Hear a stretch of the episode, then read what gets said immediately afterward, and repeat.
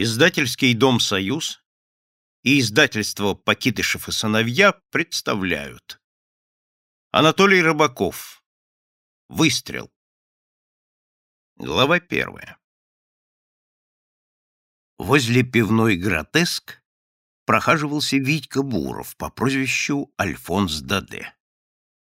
Пустые бутылки принимали во дворе пивной, и Витьке была видна вся очередь.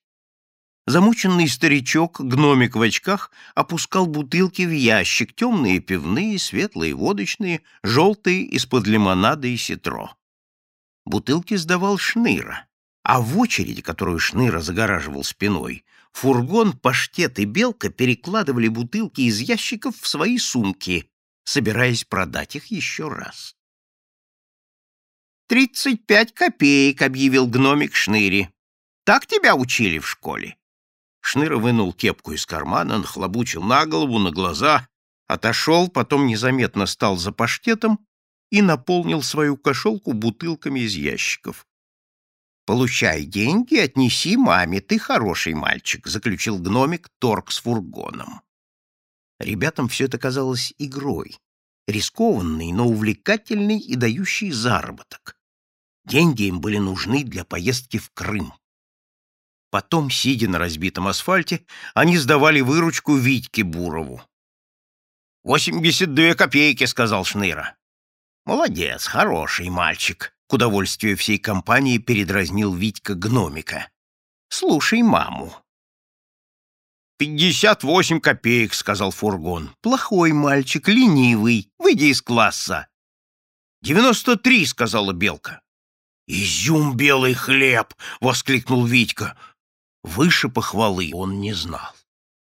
Они пошли по Смоленскому рынку.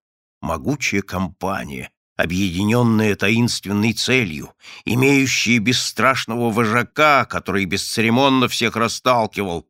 «Куда прешь, не видишь, дети?» Фраза, тоже приводившая их в восторг.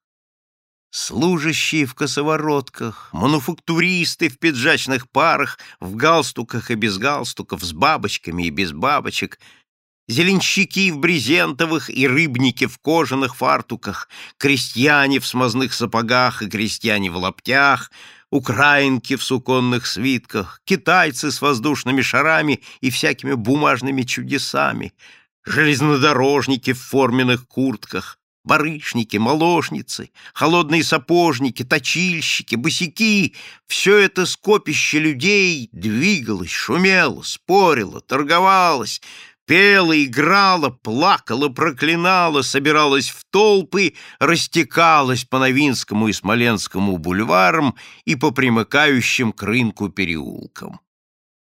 Толстый неповоротливый фургон задержался около продавщицы с лотком на груди. Моссельпром было вышито на ее форменной фуражке золотым шнуром. «Ириски!» — доложил фургон. «Вывеска на голове, магазин на брюхе», — ответил Альфонс Даде. Фургон понял, что ирисок не будет. Суровое сердце Витьки дрогнуло только при виде украинки в манистах, продававшей пряники в ларьке под вывеской «Наталка с Киева». Она заметила Витькин завороженный взгляд. «Все вы дивуетесь на меня, а не покупаете!» Витька кинул на прилавок деньги. Широкая влюбчивая натура. Роздал всем по прянику, себе не взял, сдачу положил в нагрудный карман. Это крымские. «С Крыму приехали?» — осведомилась Наталка с Киева. «Вроде бы», — неопределенно ответил Витька. По базару медленной уркаганской походкой шел шеренец, хлюпик в кашне, настороженно косил рыжим глазом. Витька напрягся, готовый к столкновению. «Белка!» — требовательно произнес Шеренец.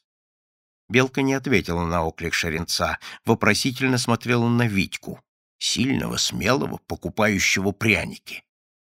Шеренец прошел, усмехаясь, как человек на рынке слишком значительный, чтобы связываться с такой мелкотой. Но мелкота знала, что Шеренец боится Витьку, и это усиливало в них сознание своего могущества.